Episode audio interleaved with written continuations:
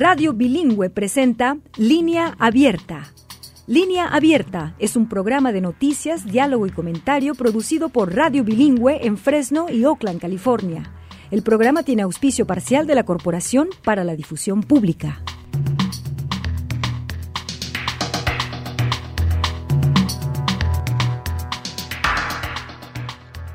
Amigos, amigas, bienvenidos a este su espacio para la información y la deliberación de los hechos que hace noticia. Les saluda cordialmente Gerardo Guzmán y a nombre de todo el equipo que hace posible Línea Abierta, le agradecemos su sintonía, le agradecemos su muy apreciable atención. Esta línea abierta estará dedicada a Colorado gracias al apoyo de The Colorado Trust. Y es que tocaremos dos aspectos de mucho interés, de suma importancia. Por un lado, está el crecimiento de la población multirracial en Denver y por el otro está el modo en el cual distritos escolares de Colorado tratan de atraer y retener a trabajadores de la educación, otorgándoles viviendas a bajo costo, parte de sus prestaciones o beneficios laborales. Quiero aprovechar este momento para mandar saludos a la población que nos escucha en Alamosa, Boulder, Aspen, Denver, Paonia, Ojalá se puedan comunicar con nosotros, participar en este programa que es muy importante. Y es que cada vez más Denver se está convirtiendo en una ciudad no solo con mayor diversidad de grupos étnicos, sino con la presencia de personas que no representan o se identifican con una sola raza o etnia, es decir, que se describen como raza mezclada, mestiza, o producto de la combinación de razas o etnias. Los niveles de ese tipo de población están prácticamente a la par que Los Ángeles y ya supera Nueva York y San Francisco. De hecho, cada vez son más las personas multirraciales que deciden cambiar su residencia para vivir en Denver. ¿A qué se debe este cambio demográfico? ¿Qué está impulsando esta evolución en la población de Denver? ¿Cómo está transformando tanto a la ciudad como a la identidad racial, las actitudes culturales y la política de la zona metropolitana de Denver y sus alrededores este fenómeno? Comunícate con nosotros, participa en este programa. 1-800-345-4632, 1-800-345-4632. También está el WhatsApp 559-835-9235, 559-835-9235. Para abordar este tema y conocer más sobre esta diversidad étnica racial que se está presentando en Denver, Está con nosotros el profesor doctor José Sánchez. Él es profesor en la Escuela de Asuntos Públicos de la Universidad de Colorado en Denver, especializado en tratar de comprender la encrucijada de la política urbana, los gobiernos locales y la cambiante demografía de las ciudades. Doctor, gracias por estar con nosotros. Hola Gerardo, ¿qué tal? Saludos a toda la audiencia. También nos acompaña Jared Hardy, o Jared Hardy, quien es eh, diseñador eh, y también coordinador de proyectos. Él es arquitecto de origen ecuatoriano, vive en Denver, Colorado, y está precisamente con nosotros para darnos su experiencia al vivir en esta ciudad diversa y con grandes oportunidades, porque fue parte de esas cualidades poblacionales lo que parece que le atrajo a Jared Hardy decidir que Denver sea su lugar de residencia. Jared, gracias por estar aquí en línea abierta. Gracias. Saludos a todos. Vamos con primero con el doctor José Sánchez. Doctor, tradicionalmente a Denver no se le conoce a nivel nacional por su gran diversidad poblacional. Prácticamente los que dominan son los blancos y los hispanos. El 54% de sus residentes se identifican únicamente como blancos y alrededor del 29% como hispanos o latinos. Sin embargo, últimamente los estadounidenses multirraciales dicen que eligen vivir en Denver, a veces mudándose desde, desde otras partes del país para hacerlo. En gran parte debido a su actitud general de vivir y dejar vivir, o sea, que son amigables. ¿Usted cree que es por esta, por esta actitud de la población de Denver que se está presentando este aumento en la comunidad multirracial o a qué atribuye usted este cambio, profesor? Yo pienso, Gerardo, como todas estas interrogantes muy grandes, que tienen diferentes respuestas y que no hay una sola respuesta eh, que, que, abarque todo el, fenómeno que estamos viendo. Una, desde luego, es el cambio demográfico, es decir, el, Estados Unidos se ha convertido más en, en, un país multirracial, eh, sin importar el, estado que uno elija, ¿no? Pero también, y, también está el otro componente de la migración eh, intrapaís y de la migración hacia, de otros países hacia Estados Unidos. Pero también hay otro componente que yo quisiera resaltar, que es el del instrumento de medición. El, censo eh, es muy interesante la manera en que ha cambiado eh, en cuanto a cómo pregunta eh, algunos aspectos sobre etnicidad y raza, y esto también ha hecho que se vayan modificando sus porcentajes con el tiempo. Ha, sufrido modificaciones importantes desde los 90 y que creo que estas dos, al menos, estos dos factores tienen que ver con esto que vemos ahora, que es eh, eh casi un 13% de, de, de, de, personas que se identifican como, como multi, eh, multirraza, además de una raza, en, en la ciudad de Denver. Y es que, doctor, comparativamente, el porcentaje de personas con mezcla racial en Los Ángeles es la misma de la que tiene Denver, 12.7%. Otras ciudades con alto porcentaje de personas multirraciales son San Diego con 13%, Houston con 15% y Miami con 32%. Vemos que hay un crecimiento aquí en Denver. ¿Cuáles son eh, las razones que usted encuentra a que esté eh, pues cada vez más la presencia, aparte de ese crecimiento poblacional y esa ola de migrantes que usted ya nos menciona, hay eh, atributos que tiene Denver que está atrayendo a este tipo de población? Sin duda hay, un factor que se asocia con, con, la migración hacia otras ciudades y otros estados que tiene que ver con, eh, con la saturación de algunos lugares y con lo asequible que son algunos sitios para vivir. ¿no? Esto no solamente en términos de, de, raciales, sino que solo en términos de, de, asequibilidad de la vivienda. Hemos visto este fenómeno en, muchas ciudades californianas y cómo esto ha impactado en algunas zonas de Arizona que han crecido muchísimo a raíz de eso. ¿no? También lo vemos con las grandes ciudades tejanas que han crecido mucho y a sus alrededores también otros lugares han crecido. Sin embargo, el caso de Denver eh, no tampoco es, es, es, conocida por ser un, un, lugar donde la asequibilidad de la vivienda sea muy grande. Entonces debe haber otros factores que, que expliquen eso. Uno de ellos puede ser justamente esa, lo que tú comentabas en un inicio, Gerardo, que es, cierta como comodidad o cierta amicabilidad de, de los, eh, ciudadanos de Denver hacia eh, dar la bienvenida hacia otras eh, o, hacia nuevos ciudadanos, ¿no? Y hacia migrantes de diferentes composiciones étnicas y raciales. Eh, otra es, y, yo quiero eh, enfatizar este punto, que el cambio en el que, en las preguntas han estado haciendo, el censo es un instrumento que no solo de algún modo no solo es un, un, instrumento objetivo de medición, sino que acaba construyendo la realidad misma y legitimando ciertas eh, manifestaciones o identificaciones de identidad. Eh, no, no hay que olvidar que a, a, a partir de 1960 fue que eh, las personas que respondían al censo podían empezar a identificarse a, a, sí mismas como parte de algún grupo étnico racial. Antes de eso era el encuestador el que asignaba o el que el que tachaba alguna de las casillas para eso. Entonces, esta evolución que ha sido muy drástica de los últimos 50, 60 años también explica un poco cómo los ciudadanos pueden tener mucha más confianza y seguridad para identificarse de la manera en que en que se sientan que, que son que mejor captura el, instrumento su, su eh, origen étnico o racial. De hecho, a partir del censo del 2000 fue que ya se estableció la casilla de multirracial, eso que también permitió a mucha gente poder identificarse de esa manera como multirracial. Pero hay algo que genera polémica, doctor, que es esta diversidad y la mayor presencia de personas que son resultado de la mezcla de razas. ¿No cree usted que presenta una, eh, una clara prueba de que la clasificación por raza es ya una clasificación obsoleta o inadecuada. La, la profesora Jennifer Ho, de estudios étnicos, supongo usted la conoce, en la Universidad de Colorado, en Boulder, señaló que si la complicada cuestión de la multirracialidad se profundiza en porcentajes de composición racial del ADN, entonces la mayoría de los estadounidenses blancos y la mayoría de los afroamericanos, incluso la mayoría de los latinos, en realidad son mestizos, son producto de una mezcla.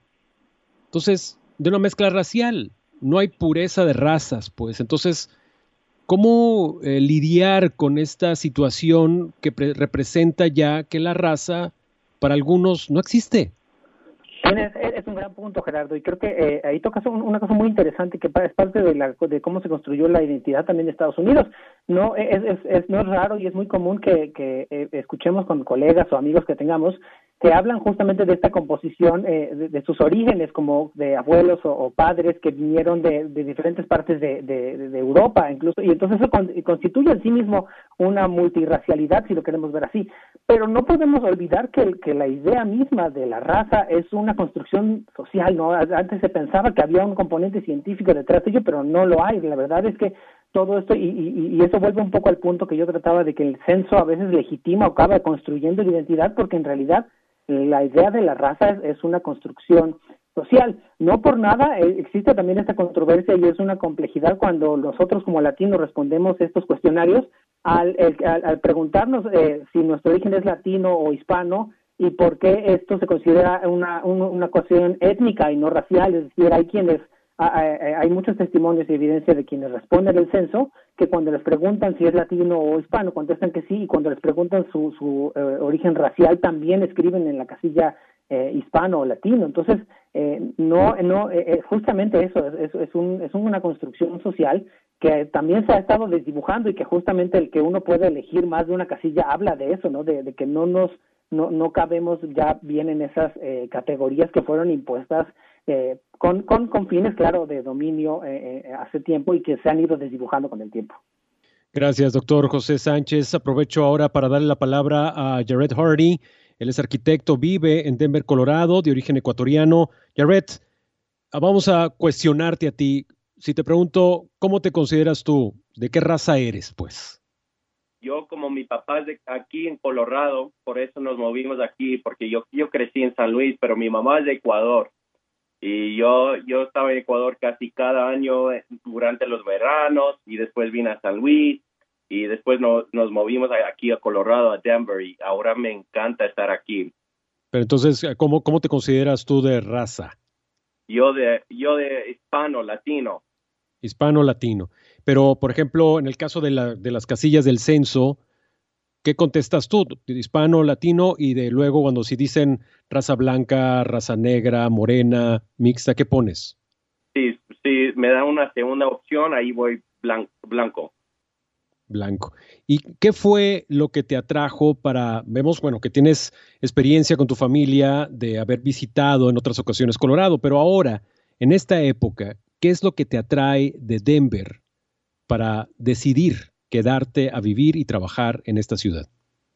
Claro, hay, muchas cosas aquí, pero yo como diseñador, la arquitectura aquí está cambiando tanto y hay mucha, hay muchas, muchos tipos de personas aquí de muchas razas y como ahorita recién terminé mi maestría de arquitectura aquí en la Universidad de Colorado, Denver, y hay muchos estudiantes de todas partes de, la vida o del mundo, ¿no? Que vienen aquí a estudiar, a trabajar. Y por eso yo estoy encontrando estas comunidades que son tan importantes para, para mi crecimiento. Y por eso estoy viendo otras historias, otras narrativas, cómo puedo diseñar diferente, cómo puedo, puedo ir a, bailar un poquito la salsa o a comer una comida asiática, ¿no? Que todas esas razas están aquí y me puedo puedo tener amigos de todas partes del mundo y eso se encuentra aquí en, en el centro, ¿no? En el centro de Denver, así es. Pues eh, evidentemente, Jared, tú eres eh, un ejemplo vivo de la gente que se está mudando a vivir a Denver, atraída precisamente por esa diversidad racial, diversidad eh, cultural también. Pero hagamos una pausa y regresando, precisamente vamos a enfocarnos a cómo está influyendo estos cambios poblacionales en el modo de dinamizarse la ciudad, el Estado, en términos culturales, en términos económicos, pero también en términos políticos. Incluso Jared dijo algo muy importante de la arquitectura y de la urbanización o la planeación de suburbios y de ciudades en Colorado a raíz de esta diversidad racial. Vamos a platicar de esto y más al regresar aquí en línea abierta. Pláticas que nos ponen a pensar. Alta presión, diabetes, colesterol. Temas que están a la orden del día. En todas estas matazones ha habido muchos niños. Escuche y lea sobre estas noticias visitando radiobilingüe.org, donde además encontrará nuestros archivos de línea abierta edición semanaria. Celebremos a todas las mamás afuera del centro de detención. Y los despachos especiales. Un resumen de noticias. Manténgase bien informado con nuestra red de emisoras comunitarias Radio Bilingüe. Esto es Línea Abierta. Le recuerdo los teléfonos para que usted participe también en el programa de hoy. 1-800-345-4632, 1-800-34 Línea. El WhatsApp también está a su disposición, 559-835-9235. ¿Qué opinas de este asunto del de el aspecto multirracial? ¿De qué raza te sientes tú? Si es que existe algún tipo de raza que me represente, que me describa. ¿Es el ser latino una raza o es una etnia? Ese tipo de cuestionamientos que siempre nos genera mucha controversia. Bueno, está en juego en el tema de hoy, pero sobre todo dedicado al aspecto del crecimiento de personas multirraciales en Colorado. Parte de la serie de programas dedicados a Colorado por el apoyo de The Colorado Trust.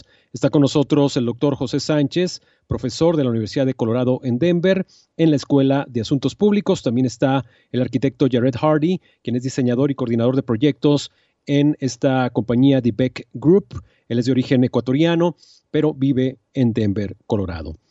Doctor José Sánchez, esta, esta experiencia multirracial varía no solo según el color de piel de un individuo, como ya lo hemos platicado, sino también ahora también según su área de residencia, como nos dejó ver un poco Jared sobre la arquitectura y el dónde él está eligiendo radicar.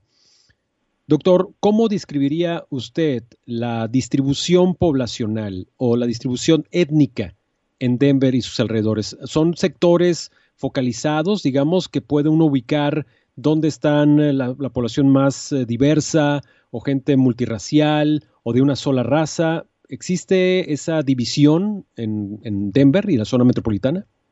Yo creo que sí, y no solamente en, en, la ciudad de Denver, sino en, todas las zonas metropolitanas y ahora también en, áreas suburbanas. Eh, recordemos que en, Estados Unidos al menos el, el, componente étnico y racial está fuertemente atado al componente socioeconómico. Entonces, y que el origen de, de, las jurisdicciones y de las ciudades y suburbios justamente tiene también este componente muy fuerte de, de, etnicidad y de exclusión, que, que, afortunadamente se ha ido rompiendo gracias a movimientos sociales, que también eso es lo que ha impulsado el cambio en las preguntas que se hacen en, en el censo. Eh, pero recordemos que la misma fundación de los suburbios se dio como, una, como un rechazo hacia los valores de la ciudad, que es, eran, es justamente una población más diversa, una diversidad de demanda de servicios públicos y un un rechazo a esta idea de que las ciudades grandes eran más inseguras, más sucias, y entonces así se fundaron los suburbios predominantemente blancos, ¿no? Y entonces todo esto tiene fuertemente este componente racial. Eh, afortunadamente esto también ha ido cambiando y también tiene que ver con la idea de que los, eh, los diferentes grupos raciales y étnicos, como ahora es esta idea de, de, las, de las razas mixtas, son se pueden entender y, asumir a sí mismos como un grupo de interés y un, grupo político que puede eh, no solamente eh, tener cierta presencia en, en, la arena pública, sino empezar a, a, tener cierta presencia también en, en, los congresos locales o incluso estatales y poder demandar mejores servicios o mejores condiciones. Entonces, sí, claro que sí, eh, hay, hay una, todavía hay, hay, hay fuertemente eh, una, una separación eh, geográfica de dónde viven eh, ciertos grupos poblacionales, pero eh, fue no es un accidente, es decir, esto es el resultado de, de política urbana y de creación de ciudades basado en criterios raciales y económicos. Por ejemplo, en Colorado o en Denver, ¿qué lugares ubica usted que tienen esa división? Bueno, el, el, punto es que justamente como está muy atado al componente económico, la, la ciudad, digamos, central de Denver es, es bastante cara y entonces eh, la, la, gente tiende a buscar vivienda en, en lugares donde es, más asequible, que puede ser el norte y, y también, pues, eh, en, en, una zona metropolitana como esta, que, que eh, donde hay, hay eh, jurisdicciones muy grandes también que están pegadas, digamos, a la ciudad central que es Denver. Eh, eh por ejemplo, eh, lugares como Aurora eh, son donde naturalmente uno ya ubica o tiene la percepción o en el imaginario colectivo que son lugares más diversos o que puede encontrar más población latina o hispana. El fenómeno de Boulder también es, se destaca porque supuestamente es una burbuja liberal, digamos, pero se identifican eh, racialmente con, en su mayoría como blancos. 77% de la población en Boulder es blanca y a pesar de que tienen políticas muy progresistas, eh, parece que no coincide precisamente con esa diversidad eh, la ciudad de Boulder. ¿Esto es así? Eh, es cierto, el caso de Boulder es muy interesante porque es, es, un, es un lugar que claramente es, es ciertamente es progresista y es liberal, mucho impulsado por, por la, la Universidad de Colorado en Boulder, que, eh, que justamente domina mucho de la actividad social y económica de, de la ciudad, pero también hay, hay, hay grandes empresas y, y nuevas empresas como de tecnología que se han mudado hacia allá y cuya población predominantemente blanca, sí tiene un, un, perfil mucho más abierto, más progresista, más liberal, que no dudo que sea más, mucho más amigable hacia otros grupos étnicos y raciales y hacia otras culturas, incluso que, que busque esa diversidad. Sin embargo, la, la poca o nula asequibilidad de la vivienda en Boulder es lo que no ha movido la aguja de la composición demográfica en, en esa jurisdicción. Sin duda alguna, el aspecto económico sí es un impulsador de, de las restricciones o también de la apertura a la diversidad. Jared, tú tienes un muy buen trabajo ahí en este, en este despacho de diseño y de arquitectura, pero eh, supongo que también has pasado por la, esta famosa calle, el Boulevard Federal, el Federal Boulevard, donde los transeúntes se pueden enfrentar con idiomas distintos, vietnamita, chino, español, pero también una riqueza de comida, de distintos ambientes, olores, etcétera. ¿Cómo nos describirías, por ejemplo, eh, en este caso que es radio, si nos puedes ilustrar tu experiencia al momento de transitar por calles como la Federal Boulevard u otras de Denver, Colorado, que manifiestan esa diversidad y es parte de lo que te ha atraído en quedarte en Denver. Claro, que es chistoso que tú dices eso porque el otro día con mi esposa nos fuimos a, a Federal, ¿no? Que está aquí Ajá. cerca de mi casa, vamos a ir a comer unos tacos mexicanos, o comer algo que es de Guatemala, no, aquí no tenemos comida ecuatoriana, pero si tuvieran, tal vez ahí en Federal pueden tener. Y también como Colfax, como tú dices, otra calle que es importante aquí, que hay, West and East Colfax, al este y al oeste, pero todo ahí, como yo trabajé ahí en Casa Bonita, un restaurante mexicana, y ahí trabajé dos o tres años, pero la diversidad, las razas que estaban ahí cerca del restaurante y en ese espacio de la ciudad eran tan importantes porque yo, yo sentí seguro ahí y fui ahí con mis amigos a enseñar, enseñarles eh, el arte, ¿no? O los eventos que estaban pasando en las calles y la comida, pero la comida buenísima pero por, por para mí y la familia y la esposa es importante tener eso aquí en la ciudad que, que amo mucho. Jared, ¿cómo respondes a lo que nos plantea el doctor José Sánchez, que cómo la, la, falta de accesibilidad a la vivienda, el aspecto económico también está forzando a que existan como especie de, de zonas para ciertas razas, para cierto tipo de población? Eh, tú como arquitecto, como urbanista, ¿cómo piensas que puede vencerse esa división, pues, socioeconómica y más bien hacer eh, urban, urbanizaciones más, más incluyentes en materia de diversidad social? Sí, es, una pregunta tan importante eso. He estado pensando en eso, pero yo creo que sí, uno, la arquitectura sí puede cambiar esos lugares y cuando vas desarrollando proyectos con, con los dueños o con los arquitectos, con los ingenieros, ahí puede estar preguntando qué necesita la comunidad y a qué gente vamos, vamos a, a sacar o qué, qué pasa con la, con la gente para que podamos traer la gente y guardar e, esas historias, ¿no? Pero también yo creo que es al nivel político y con la ciudad y con los oficiales aquí que necesitan también cambiar y ver que necesitamos más razas que pueden vivir que no que tal vez no ganan tanto dinero como como otros en el estado o aquí en la ciudad pero es importante que, que los políticos y la arquitectura y la urbanización todos se juntan y van preguntando qué necesitamos. ¿Cuál, ¿Cuál sería un ejemplo, por ejemplo, en materia, perdón por la redundancia, en materia de arquitectura que tú destacas en Denver que está mostrando esa inclusión? ¿Tienes alguna zona preferida, aparte del Federal Boulevard, pero de alguna urbanización nueva que tú veas aquí se hizo un diseño pensando en eso que estás planteando? Sí, yo creo que hay, hay, hay muchos, parques aquí que se están planteando y que están diseñando para que, que todos pueden estar ahí un parque, todos juntos, puede ser blanco, puede ser hispano, asiático, de África, cualquier parte, pero eh, eso trae todo juntos, arquitectura, pero es una extensión de la arquitectura. Y para mí, cuando la arquitectura va junto con los parques que ya estamos poniendo más y más aquí en Denver, es tan importante eso. Y también está viendo, tenemos una calle que se llama Spear Boulevard, ¿no? Y ahí quieren, quieren cambiar el medio de la calle para que pueda ser todo un parque, como, como un río de parque que está cerca del centro y de, de la universidad y de todas estas comidas que tenemos y eventos, pero es tan importante que estos parques y lugares así, espacios libres, sean, sean más importantes. Gracias, Jared. Ahora, doctor, ya para cerrar esta conversación, ¿cómo esta presencia de población multirracial cree usted que está influyendo en las políticas de la zona metropolitana de Denver y sus alrededores? Bueno, yo creo que es, una pregunta bien interesante eh, y, lo podemos pensar en, nuestro rol, digamos, democrático en, el sentido más amplio, ¿no?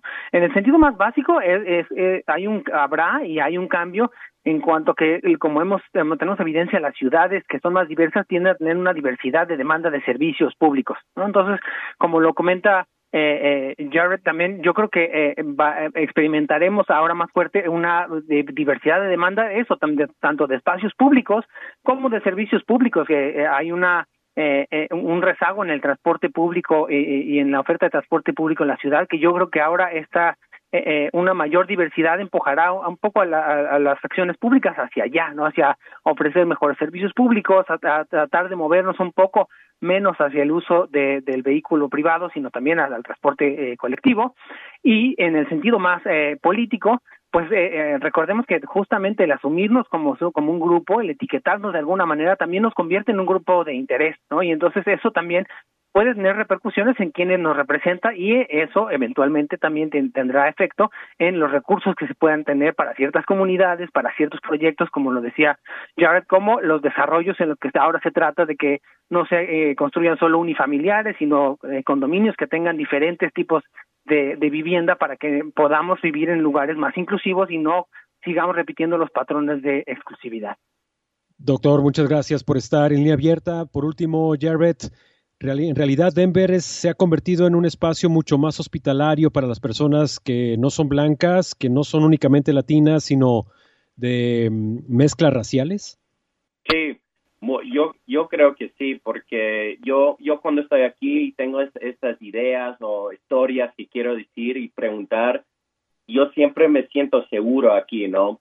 Y también sientes eso ya cuando ya que terminé mi maestría, pero sentí eso ahí con los profesores, con los profesionales aquí, con las tiendas en que yo me gusta comer o ir a comprar o de negocios, ¿no? Pero sí se siente eso y vamos adelante con esas ideas y esas historias y queremos tener todo eso seguro para un futuro en que todos pueden estar aquí juntos. Yo creo que Denver se, está mejorando en eso y está, está perfecto para que todos se puedan mover aquí. Sí, es un poco, como el doctor estaba diciendo, poquito carro, pero ya que va cambiando estas cosas, vamos todos juntos. Jared, pues muchas gracias por participar en este programa. Él fue Jared Hardy, diseñador de, y coordinador de proyectos del grupo arquitectónico The Beck Group. También estuvo con nosotros el doctor José Sánchez, quien es profesor en la Escuela de Asuntos Públicos de la Universidad de Colorado en Denver. Y pues ellos estuvieron brindándonos su perspectiva sobre este cambio poblacional. Pero nos da tiempo de ir con una llamada. Está César desde Avenal, California. César, te escuchamos. Muy buenas tardes y gracias por la oportunidad que me dan de poder opinar.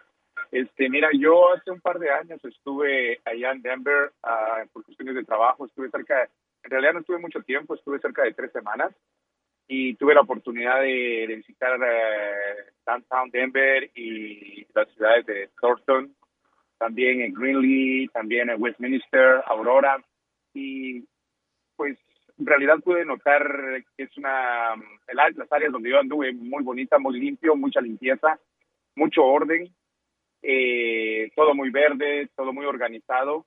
Y sí, efectivamente, como te digo, hace un par de años que fui, este, noté, casi no noté gente hispana. Eh, casi su mayoría noté puros uh, gente blanca, negocios, sino otro tipo de negocios fue rara la, la tiendecita mexicana que pude ver en algunas de las ciudades, y realmente no, no noté mayor presencia hispana en el en las ciudades donde fui. me parece, en líneas generales, me parece un bonito estado, un, buen lugar para vivir. ¿Y qué te puedo decir? Eh, que se vas a cambiar, ya decidiste cambiarte de Avenal a Denver. En realidad yo yo, yo soy, eh, ando de estado en estado, no vivo en Avenal, voy para Fresno, voy para Sacramento, voy para Los Ángeles, voy a diferentes ciudades por cuestiones de trabajo, como te repito, y ah, tengo la oportunidad de conocer bastantes estados, y uno de los estados que, que he conocido es Denver, y pues me parece bastante bien, muy bonito, Aurora, mucho, como te digo, mucha limpieza, muy organizado y creo que es un buen estado para poder vivir. Gracias César por tu comentario, hay que hacer una pausa y regresando vamos a continuar con nuestra cobertura sobre Colorado, pero con otro tema de interés para todos nosotros.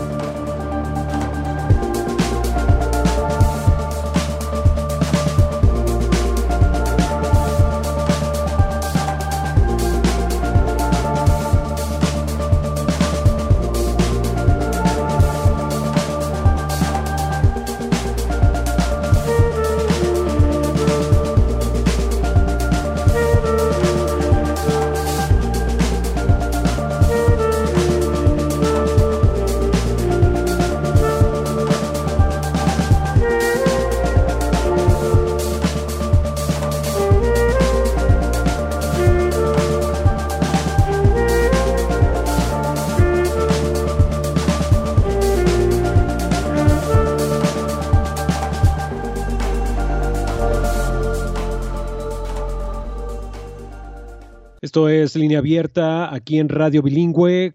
Comunícate con nosotros, 1-800-345-4632, 1-800-345-4632, 559-835-9235 es el WhatsApp, 559-835-9235. Hoy dedicamos línea abierta a Colorado. Ya tratamos el tema de la diversidad poblacional, sobre todo la mayor presencia de personas de mezcla de razas. Pero ahora vamos a adentrarnos en la situación de la escasez de personal docente y cómo distritos escolares están buscando la manera de atraer, retener, eh, conquistar a, a, nuevos elementos para que se queden, para que trabajen en las escuelas de Colorado. Una de estas propuestas es la construcción de viviendas en un esfuerzo para atraer y retener a maestros, choferes de autobús o trabajadores de las escuelas, que huyen de hecho de distintas zonas de Colorado, como ya escuchamos, por el alto índice de costo de la vivienda. Los promotores inmobiliarios están construyendo casas en terrenos de distritos escolares y las están alquilando a docentes o a trabajadores de las escuelas a precios inferiores a los del mercado. Para hablar sobre el potencial que tiene este proyecto, los avances, los resultados que se están teniendo sobre este plan. Está con nosotros Kenny Taylor, quien es miembro del Consejo Escolar del Distrito Roaring Fork en Carbondale, Colorado. Kenny, gracias por estar con nosotros. Poder hablar con ustedes y estoy disponible para contestar o discutir con ustedes lo que quieren saber de lo que estamos haciendo en nuestro distrito. Muchas gracias, Kenny. Bueno, ¿en qué etapa se encuentra este plan de vivienda para maestros y otros empleados escolares en el distrito escolar de Roaring Fork? Bueno, al momento estamos tratando de siempre conseguir más vivienda para los trabajadores de nuestro distrito. Al presente tenemos 66 Um, viviendas para empleados que estamos rentando y estamos en el momento construyendo otras 50 viviendas más que van a estar ya disponibles al fin del verano para que tengamos en total 116 viviendas para nuestros trabajadores. Magnífico. Pero ¿en qué áreas del distrito se están realizando estos proyectos de construcción? Bueno, estamos haciéndolo, estamos en un valle de tres comunidades que está separado por como 30 millas y en el momento estamos construyendo en todas las diferentes comunidades que tenemos. La mayoría de las casas y departamentos que estamos construyendo está en el pueblo de medio del distrito y donde tenemos las más viviendas. Y, está funcionando como elemento de atracción eh, al momento en que ustedes le plantean a los maestros que hay vivienda, que les pueden dar eh, un hogar, pues, donde vivir, donde radicar, ¿logran convencerlos de que se queden o de que acepten el puesto? Bueno, es buena pregunta. Sí, está ayudando mucho en retener y atraer maestros y otros trabajadores para el distrito, porque aquí en el valle donde vivimos estamos en una comunidad de turismo rural, rural que está en donde estamos porque vivimos cerca de Aspen, Colorado, donde atrae mucho turismo y por eso los precios y el costo de rentar y um, poder conseguir una casa de comprar es muy caro en el área donde vivimos y aunque quisiéramos pagar más para nuestros empleados, no siempre podemos pagar el adecuado para rentar o comprar casa y por eso es muy importante que tengamos tales casas para poder ayudar en atraer y um, um, retener los empleados que tenemos. Kenny, en promedio, ¿cómo está, por ejemplo, la renta de una casa ahí en la zona de Carbondale, en el distrito de Roaring Fork? Sí, en, el, en la zona de Carbondale, donde están eh, las oficinas centrales del distrito y más o menos es el promedio para el Valle Fork sobre todo. Para rentar una casa de como dos recámaras, un baño, siendo no casa pero un departamento apartamento, es como tres mil o tres mil quinientos dólares al mes. Y para una casa, de tal vez tres recámaras, dos baños, siendo casa misma, es como 5.500 dólares al mes. Wow. Y, y, si uno quiere comprar una casa, mejor ni me digas porque me voy a asustar, pero dame un estimado, ¿cuánto cuesta una casa comprarla, pues, allá pues en sí, Estamos hablando de casas mismas y no de apartamentos, pero una casa. Al momento estamos tratando de tal vez buscar más casas para comprar pero en el valle entero de Roaring Fork, donde tenemos nuestras escuelas, al momento hay dos casas disponibles menos de un millón de dólares. En, menos de un millón de dólares, o sea, están entre 800, 900 mil dólares, supongo. En como no, 900 mil dólares, hay solo dos casas en el mercado ahora que están disponibles para uno comprar. Todos los demás casas están en como 1.2, 1.4, 1.5 millones de dólares y en este rango solo hay como cinco casas disponibles. Esa es la realidad en cuestión de falta de accesibilidad a la vivienda y por eso este programa, precisamente para ofrecerles hogares a los trabajadores de las escuelas. Pero también está el aspecto de la escasez de personal, Kenny. ¿Por qué no nos describes cuál es la realidad de falta de maestros, de choferes, de autobuses y de otros trabajadores de las escuelas ahí en tu distrito? Sí, estamos en una crisis realmente de atraer empleados. Hablando de choferes de autobuses, en nuestro distrito solo tenemos necesario como 40 choferes para rutas en nuestro distrito y al momento solo tenemos 20 empleados.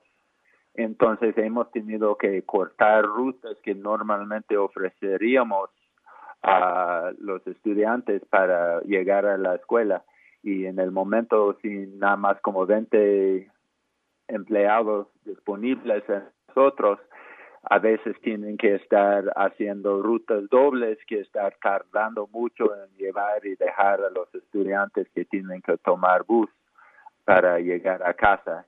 Entonces, de choferes tenemos problemas de ofrecer trabajos a maestros, tenemos problemas. Siempre, hemos tenido puestos abiertos donde no podemos llenar por falta de tener vivienda y hasta es problemático con trabajadores de dar comida a los estudiantes, de choferes, de hasta los directores de escuelas y especialmente cuando nos vaya un director y tenemos que reemplazar con director, hasta hemos batallado mucho en poder conseguir directores de escuelas y aunque estén o están um, ganando más de salario, aún con el salario que están ganando ellos, todavía no pueden buscar casa tampoco.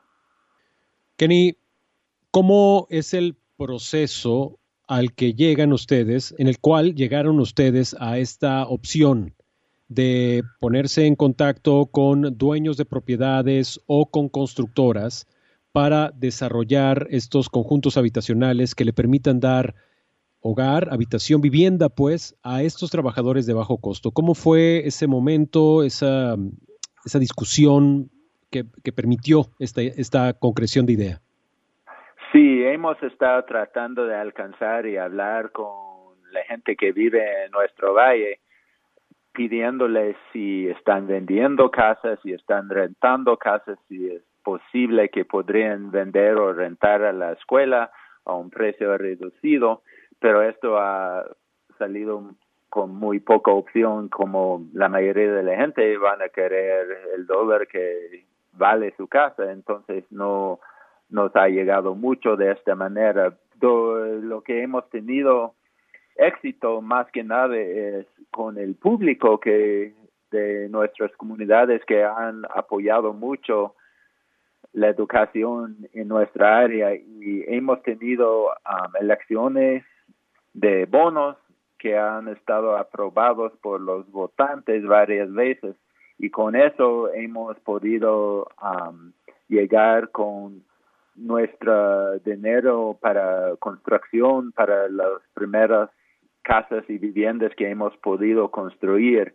Y esto en el año 2015 fue la primera que nuestros votantes aprobaron um, unos bonos para 122 millones de dólares. Y con eso hemos podido construir escuelas, pero también usamos para construir 66 unidades de casas y de apartamentos para rentar.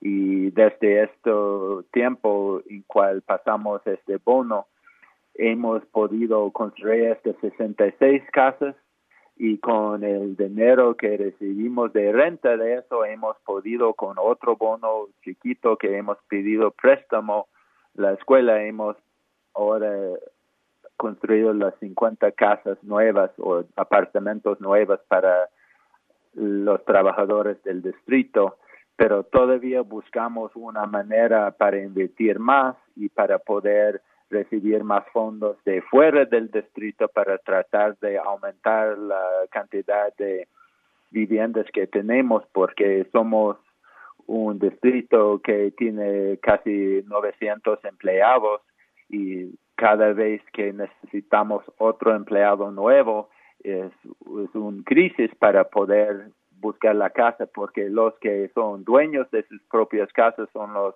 empleados que han vivido acá en el valle por más tiempo y cuando se, se están jubilando y necesitamos buscar otro empleado nuevo es el problema porque estos nuevos empleados no son los que tienen ya casa y están buscando rentar. Kenny, con este plan, con esta urbanización, en promedio, ¿cómo están dando ustedes la renta de un apartamento, por ejemplo? Bueno, como habíamos dicho, de las rentas, de lo que sale en el distrito cuando no están parte de nuestra renta, lo que estamos haciendo nosotros está usando lo que en inglés tiene las letras AMI, AMI, quiere hablar del salario medio de la zona. Y según el salario medio de la zona, buscamos lo que gana esta persona que está rentando de nosotros según cuál es este promedio de la zona y según si están de 60%, 80%, 100%, 120% o 140% o más, tenemos tarifas diferentes para renta dependiendo de lo que están ganando ellos. Entonces, por ejemplo, um, como había dicho, en esta área un apartamento de dos recámaras normalmente está saliendo a tres mil dólares o más. Nosotros estamos rentando entre un precio de mil dólares hasta dos mil cuatrocientos dólares dependiendo del salario que está ganando de promedio en sus trabajos los que están rentando de nosotros. Una enorme reducción. Kenny, hay que hacer una pausa y regresando quiero invitar a los maestros de Alamosa, de Carbondale, de Aspen, de Denver que nos escuchan para que nos dé su opinión acerca de este programa, si les atrae o no. Comuníquense con nosotros, 1-800-345-4632. Hagamos una pausa y regresamos con más. ¿Tiene comentarios o sugerencias para línea abierta? Déjenos un mensaje en nuestra línea de WhatsApp 559-835-9235. Por favor, no lo aprueben. Dicha aplicación por violencia doméstica. Sus opiniones son muy importantes. 559-835-9235. Línea abierta. Foro Nacional de Radio Bilingüe donde su voz es la que cuenta. Y su voz cuenta aquí con nosotros, por eso hay que marcar el 1-800-345-4632, 1-800-345-4632, el WhatsApp, ya escucharon cuál es, 559-835-9235. Está con nosotros Kenny Titler, quien es miembro del Consejo Escolar del Distrito Roaring Fork, el Distrito Escolar Roaring Fork en Carbondale, Colorado, hablando de este proyecto, plan que ya se está llevando a cabo en este distrito y en otros distritos de Colorado para atraer y retener a maestros. El proyecto de dar viviendas asequibles a los docentes, a los choferes de autobuses y a otros trabajadores, debido a que ya nos narró Kenny, en Carbondale están por los cielos, tanto las rentas como la compra de una casa y por eso pues necesitan ellos ver cómo suplen de vivienda a los trabajadores. Por eso, repito, maestros que nos escuchan en Colorado, Alamosa, Boulder, Aspen, Denver, Paonia, ¿qué les parece este plan? Con este tipo de incentivos, ¿se animaría usted a quedarse trabajando en la escuela? Comuníquese con nosotros, compártanos opinión y así podemos conocer más del funcionamiento y la eficacia de este programa como incentivo de atracción para que usted se quede como maestro, como trabajador de las escuelas, en esos planteles, en esos distritos escolares. Ahora bien, Kenny, ¿de dónde están eh, saliendo estos fondos para el proyecto? ¿De los impuestos del, del distrito, del condado? ¿O cómo nos hablaste de que obtuvieron unos bonos? Pero ¿por qué no nos escribes un poco más de dónde ustedes están obteniendo los fondos para hacer estos proyectos inmobiliarios? Bueno, de los fondos que recibimos, como había dicho, que tuvimos un bono para empezar el proyecto y eso es como construimos las primeras casas. Y ahora estamos usando la renta que tenemos de estas casas que construimos para construir más casas. Pero también estamos siempre tratando de buscar fondos desde el Fondo General del Distrito pero con estos fondos están limitados y menos que fuéramos pidiendo más dinero de, los votantes del valle sería difícil construir más a la vez. Pero estamos tratando siempre de buscar la manera para conseguir conseguir fondos. Estamos trabajando con grupos y estamos trabajando en nuestro valle está formando organizaciones buscando maneras para construir casas de precio reducida para todos los trabajadores del valle como no estamos en un lugar o en una posición única como el distrito escolar. Tenemos otras organizaciones grandes del valle como el hospital como el colegio que está aquí, que está enfrentando con la misma el mismo problema que estamos enfrentando nosotros. Entonces hay una organización que está tratando de organizar todos los grupos para tener más poder en el Estado y nacional para tratar de conseguir más fondos. ¿Y cómo se gestionan y auditan eh, ya los proyectos? O sea, Ustedes eh, eh, llegan a un arreglo con eh, la empresa constructora. ¿Cómo eligen a la empresa constructora que va a desarrollar esos proyectos y cómo se mantiene cierta transparencia para indicar a la comunidad de que esto se está haciendo con orden, realmente con una actitud de ayudar y no necesariamente por negocio o darle negocio pues a estas constructoras? Bueno, lo que creo que entiende um, la comunidad es que han visto por sí mismos el sube en los precios y ellos entienden que es una realidad que, que tenemos que enfrentarse y cuando estamos rentando o ofreciendo casas a nuestros empleados, tenemos una rúbrica que estamos siguiendo para quién puede aplicar para las casas para que sepan que estamos manejándolo de una manera consistente, consistente con lo que estamos, que no estamos dando a uno y no a otro. Entonces, cada vez que tenemos una casa o una vivienda abierta para rentar, normalmente hay como 20 o 25 aplicaciones para una sola vivienda disponible. Entonces, de esta manera, usamos una rúbrica y con esta rúbrica escogimos y después tenemos una lotería para los que han aplicado. Ah, ustedes hacen un sorteo para ver quién se queda con la vivienda.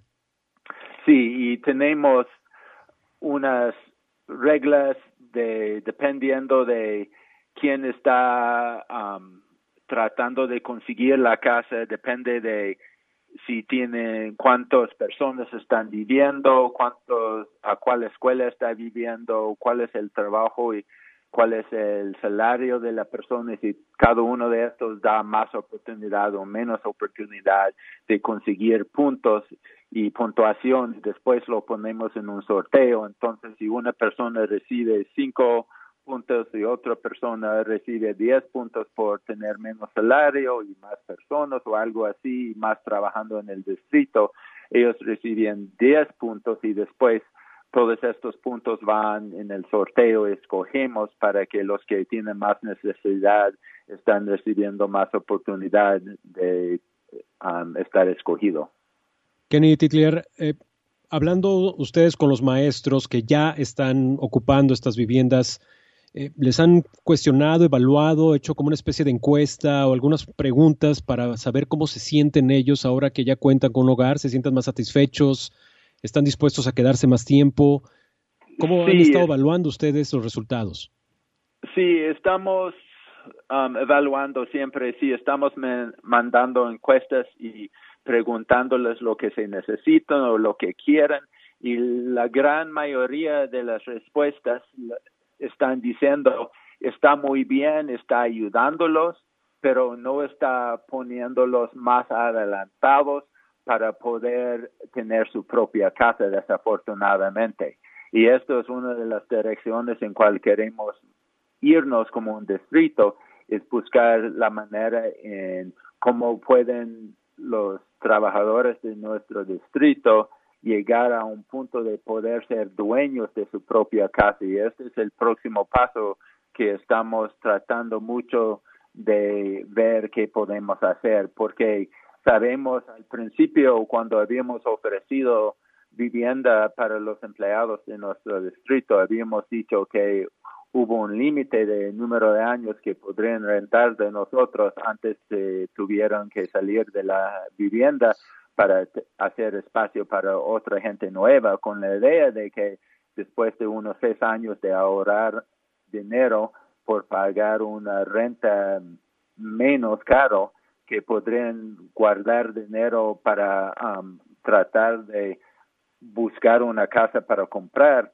pero lo que hemos visto es con este cuota inicial necesario para comprar una casa, no es posible aún para estas personas que han vivido estos seis años.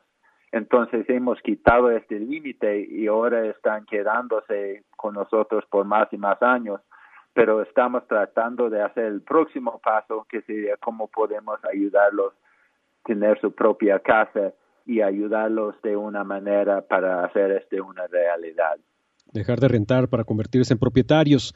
Por último, eh, Kenny, ¿ustedes han recibido alguna llamada de algún otro distrito, de algún otro, otro, estado, mostrando interés en el modelo que ustedes están implementando para retener a maestros? Porque evidentemente el fenómeno de la escasez no es propio de Colorado, sino prácticamente de todo el país. ¿Han recibido interés de otras entidades para emular lo que están haciendo ustedes?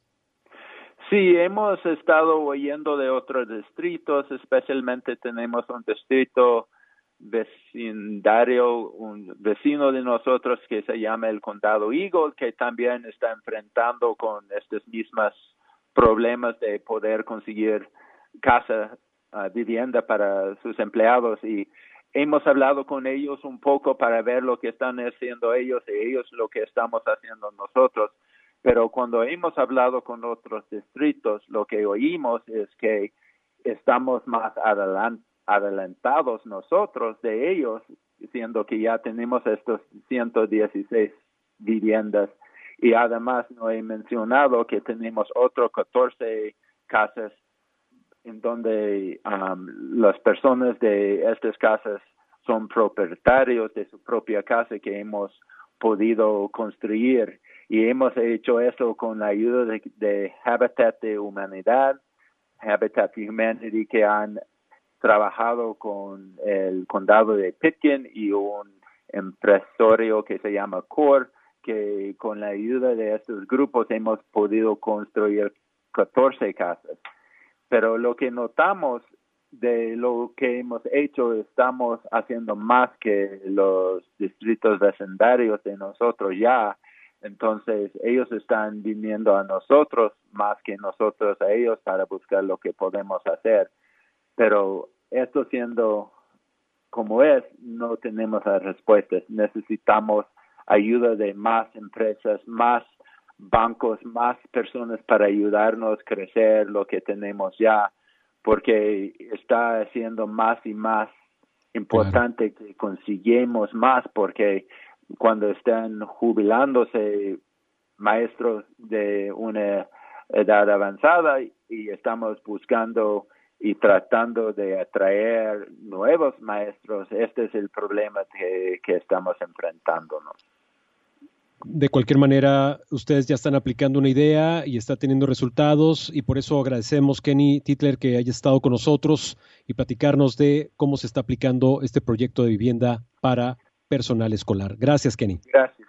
Y nada más una cosa que me gustaría mencionar, si alguien está escuchando y quisiera tener más información de cómo podría ayudarnos y cuál rol podrían um, tomar esta persona, que por favor que pongan en contacto con nosotros en el distrito Rainfork y me, nos gustaría mucho su ayuda y cómo nos podría Por supuesto, um, por supuesto. Gracias, Kenny. Tenemos que despedir el programa. Fue de Colorado Trust quien nos permitió este espacio. Yo soy Gerardo Guzmán. Hasta la próxima. Línea Abierta es un programa de noticias, diálogo y comentario producido por Radio Bilingüe en Fresno y Oakland, California, con auspicio parcial de Evelyn and Walter Hess Jr. Fund, de California Endowment y de James Irvine Foundation. Este programa se distribuye a través del servicio de satélite de la Radio Pública Nacional de los Estados Unidos. El conductor técnico es Jorge Ramírez, asistente de producción María de Jesús Gómez. Samuel Orozco es el productor las opiniones que escuchó son exclusivas de sus autores. Escucha usted Satélite Radio Bilingüe.